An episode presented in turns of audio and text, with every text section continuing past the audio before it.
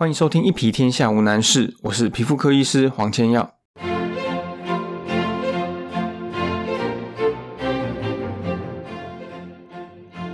很谢谢有些网友在 d 卡跟 PTT 上面分享他们来我这边做除斑以后很正面的回响。那也因为这样子，所以最近有不少人都来找我除斑，希望把他们脸上的斑点呢做一个整理。在咨询的时候，有些人就会提到，他们是因为看到网络上的照片效果非常好，所以来找我。但是遇到有这样子的客户，我都会一定要强调，我会告诉他们。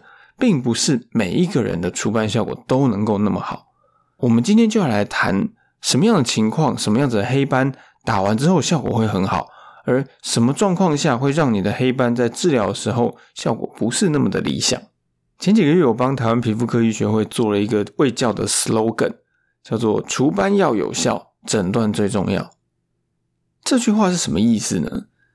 我们看到脸上有一些黑黑的点，我们就会叫它做黑斑。但是其实黑斑有非常多种，比如说有雀斑、有晒斑、有颧骨斑、有干斑、有太田母斑等等。那么每一种黑斑它的成因不太一样，它在皮肤里面这些颜色的位置不太一样，所以它的治疗方法也会不太一样。而治疗方法的不同，或者它的色素深度的不同，就会影响到它的治疗效果到底是好或者是不好。然后我本身又是算一个讲话比较保守的人，就是我不会跟你画那个很大的大饼，告诉你说你治疗效果会多厉害多厉害。我一定会告诉客户最糟的情况会是什么，所以我一定会很诚实的、很坦白告诉他说，像你这样的黑斑，我们可以让你有什么样子的改变，可以达到什么样子的进步。那如果他觉得 OK，我们当然才做后续的治疗。如果说他跟这个东西跟他当初预期的、跟他想象的不太一样，那我会告诉他，我会建议他其他的治疗方式。对于黑斑，目前主流的治疗方法当然还是用镭射。假如你是一个比较早接触医美的人，也许你会听过一个东西叫做红宝石镭射。红宝石镭射它的历史非常悠久，因为它是第一个被应用在皮肤上面的镭射，当然也就是就定义上来说。它是第一个被用在医美的镭射仪器，那这个时间大概可以追到大概一九六零那个年代左右，所以你就知道它是非常非常久的。早期当镭射刚被引进台湾，被应用于医美的时候，当然我们就只有这些工具可以使用，所以当时会被用来除斑最主流的就是红宝石镭射。但是你可能也会发现，现在在市场上很少听到红宝石镭射的声音。我自己其实还是有在用红宝石镭射这样子的仪器，在一两年前也陆续有帮一些厂商做过相关的演讲以及说明。但是它在市场上的声音真的非常的小。为什么会这样子？事实上哦，红宝石镭射它仍然是目前除斑效果最好的一台仪器，也就是说，它每一次打能够改善的幅度是最大的。经过几次治疗，最后的结果也是除斑除的最干净的。但是为什么它在市场上的声音这么的小？我想有主要有两个原因。第一个原因就是，虽然它的改善幅度，就是它每一次除斑的效果会很好，但是它的反黑机会非常的高。那现在大家对反黑这件事情，慢慢的接受程度越来越低，所以一台机器它打完之后反黑机会很高。那它当然，它在市场接受度上就不会太好。另外一个原因很单纯，就是商业的考量。红宝石镭射它在市场上已经非常的久，所以它已经慢慢的失去它的话题性。一个没有话题性的东西，在商业竞争上面就会非常的吃亏。所以现在很多的厂商或很多的诊所并不愿意采购，甚至他根本不愿意推广这样子的机器。所以现在红宝石镭射慢慢的，它会在一些专业的皮肤科诊所、专业的皮肤科医师手上才会被使用到。在咨询的时候，尤其是针对黑斑，我往往都会跟我的客户去讨论。我会问他说：“你之前有没有针对黑斑做过什么样子的治疗？比如说以前有没有针对黑斑打过镭射，或是做过像是果酸焕肤等等的处理？”当然，有些人他是真的从来没有针对黑斑处理过。那因为黑斑最近越来越黑，所以他终于看不下去，想要把它整理一下。但是很多人都会告诉我，他之前去打过净肤镭射，但是打完净肤镭射，他们普遍的反应就是会觉得黑斑好像有稍微淡一些，但是并没有真的完全的消失。那净肤镭射到底是什么？净肤镭射其实是大家给这个镭射的一个算昵称，在我们的专业术语上面，我们会叫它做一零六四 nanometer Nd:YAG laser，就是一零六四纳米波长的 Nd:YAG 镭射。这个治疗的设计最原始的想法，最原始的目的是想要来治疗一种很难搞的黑斑，叫做干斑。但是因为这种治疗它操作起来相对难度不高，而且不太容易发生什么副作用，所以它慢慢的就被人家拿来有点像是打保养这样子。尤其当医美在台湾的市场越来越大以后，很多的诊所就把净肤镭射当成一个保养来不断的推给他们的客户，就造成说不管你是什么问题，你是肤色暗沉，你是黑斑，你是毛孔粗大，没关系，通通都来打净肤。这其实不是一个非常正确的做法，所以我可以理解、可以想象，就是来找我这些客户，他们说之前打过净肤，会觉得黑斑好像好一点点，但是并没有被完全清除，这是当然的，因为净肤镭射它原始的设计，它原始先天的限制就没有办法把一些黑斑打到完全的不见。对我来讲，黑斑的处理是一个相当复杂、相当需要克制化的一种治疗。要把一个黑斑做很完整的处置，往往是需要用到很多种工具、很多种镭射，才能够达到一个比较好的效果。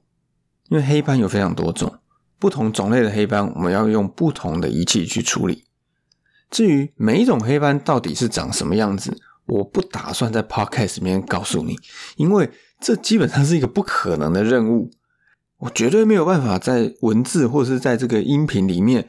把一个黑斑的长相跟你描述清楚。不过还好，我另外有帮你整理好，在我的 YouTube 里面。所以，请你上 YouTube 搜寻“要你好看”，或者请你搜寻“黄千耀”，你就可以看到我最近有拍了一部影片关于黑斑的。那里面就告诉你每一个黑斑它会长什么样子。好，工商完毕，我们回到正题。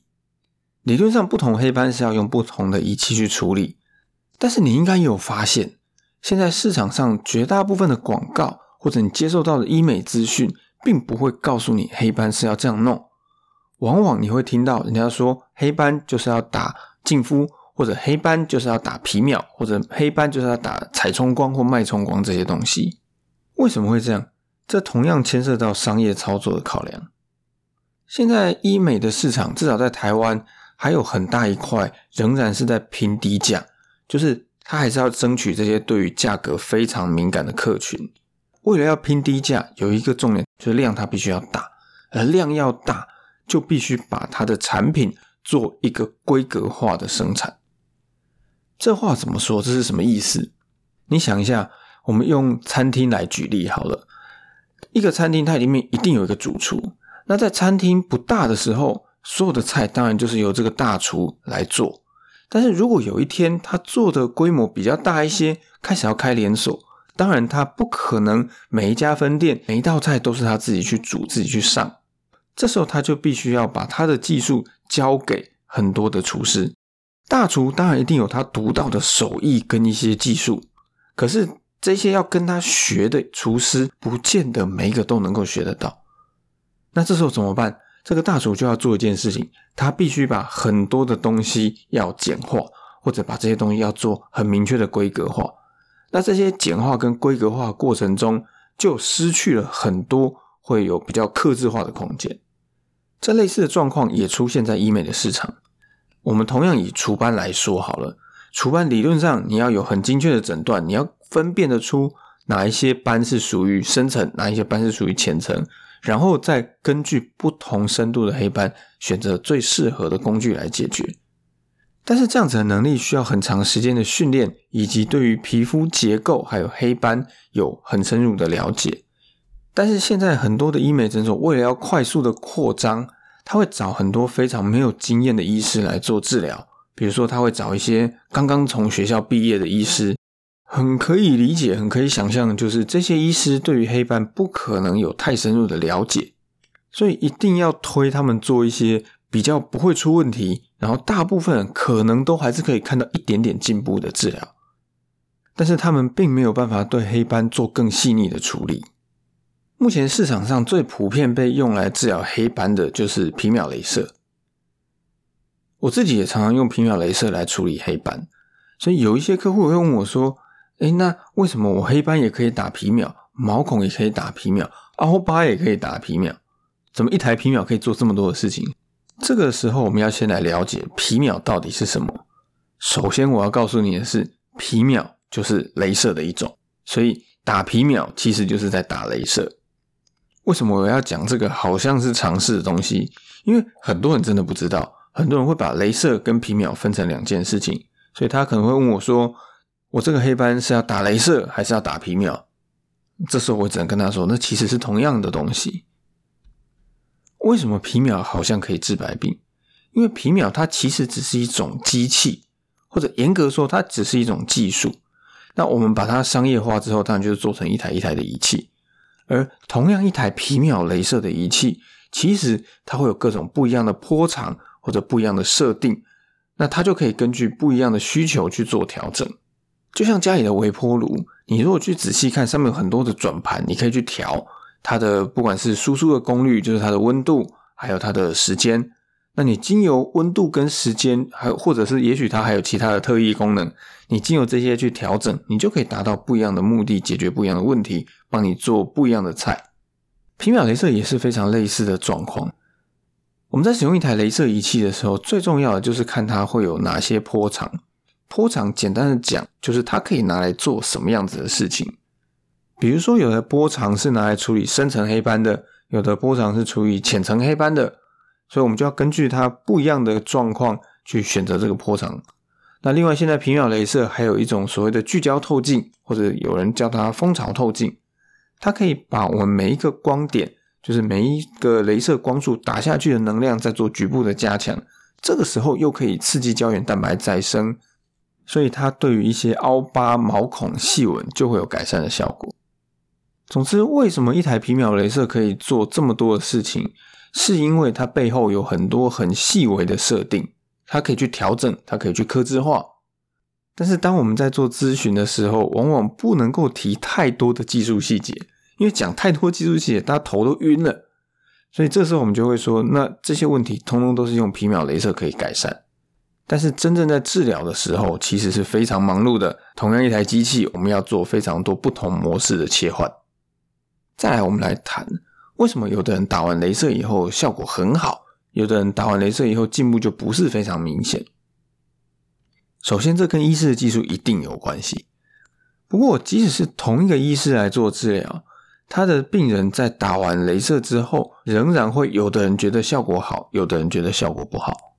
我自己偶尔也会遇到一些状况，像有的人他是两个朋友一起来打，然后打完以后，有一个人觉得效果超好的，超满意的。那另一个人就会说：“那为什么他的效果那么好，我进步就没有这么多？”其中最重要的原因大概就是黑斑种类的不同。浅层的黑斑进步的会比较明显，越深层的黑斑越不容易被完全的清除，所以它每次的进步幅度也会越少。那怎么去区分什么是浅层的黑斑，什么是深层的黑斑？我觉得这对你来说可能会有一些困难，所以我用一个比较简单的方式来告诉你。越黑白分明的黑斑，它的进步效果越明显。比如说，你整个肤色都相对起来是蛮白的，但是上面有一些小黑点，而且你这些黑点呢，你可以很明确的把它圈出来是在哪里。这种打完镭射效果就会很好。但是有些人你会觉得他整体的肤色就是不太均匀，就是花花的，那这类的黑斑就是比较困难处理的黑斑。它的进步幅度就不会像那种黑白分明的黑斑一样，改善的幅度这么的明显。在打完镭射之后，有一个简单的方法，你可以稍微去预测一下治疗效果会不会很好，就是有没有结痂。通常我讲，通常有结痂的黑斑，它进步的幅度会比较明显。不过我讲这个意思，不是说你每次都要去叫你的医生打到结痂为止。因为有一些黑斑它就是不能达到结痂，它就是要慢慢的处理。所以为什么我前面会提到除斑要有效，诊断最重要，因为你要对黑斑有正确的认识，正确的判断，你才能够做正确的治疗。以上就是我们今天的内容，请你记得到 apple podcast 帮我留下五星或者评论，也欢迎你订阅我的 YouTube 频道，要你好看，光耀的耀。我们下次见。我是皮肤科医师黄千耀。